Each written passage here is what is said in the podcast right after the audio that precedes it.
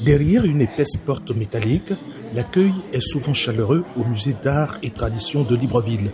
La réceptionniste Aminata Kanté répond aux questions du public sur le contenu de l'exposition. Alors, qu'est-ce que vous conseillerez par exemple à quelqu'un qui aurait un embarras du choix euh, qui viendrait visiter le musée national ce matin euh, C'est de lui dire de venir apprécier, admirer euh, la beauté de ce musée, admirer la tradition du Gabon, les différentes cultures et des, des objets qu'on peut retrouver ici. Près de 45 ans depuis sa création, le musée du Gabon se réinvente.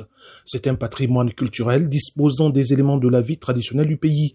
Et nous prenons nos pavillons de gauche tout juste à l'entrée pour admirer la beauté de sa grotte longue de 5 mètres. Vanessa Test Ondungi Bonnard est commissaire de l'exposition. Cette grotte est magnifique. Quand vous voyez l'architecture et le design du lieu, ça m'a tout de suite inspiré une histoire à vous raconter. En l'occurrence, l'exposition s'appelle Prospérité et abondance au cœur de la Terre. La Terre, notre Terre, la planète, mais également le Gabon, notre sol gabonais. Donc il y a une partie promotion de la culture gabonaise. Absolument. Et comme à chaque fois que nous mettons un projet en place, il s'agit toujours de porter la culture et les artistes et artisans du pays. Combien de visiteurs déjà en quelques jours? Ça fait deux semaines que nous sommes là. Je pense qu'on a atteint les 800-900. C'est presque un record pour un lieu fermé depuis plus de deux ans à cause de la pandémie.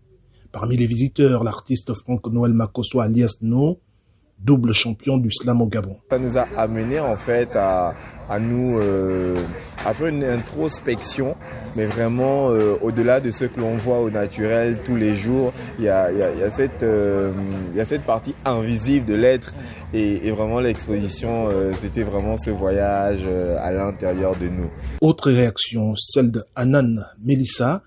Elle est marocaine de passage à Libreville. J'ai découvert plusieurs artistes gabonais qui, en, qui développent leur art donc euh, c'est l'art africain qui est mis en valeur et c'est extraordinaire.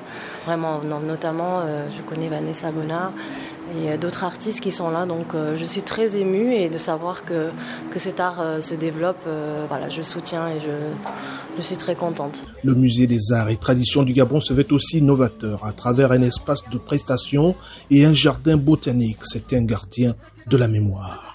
Libreville, Ismaël Obianzé pour VOA Afrique.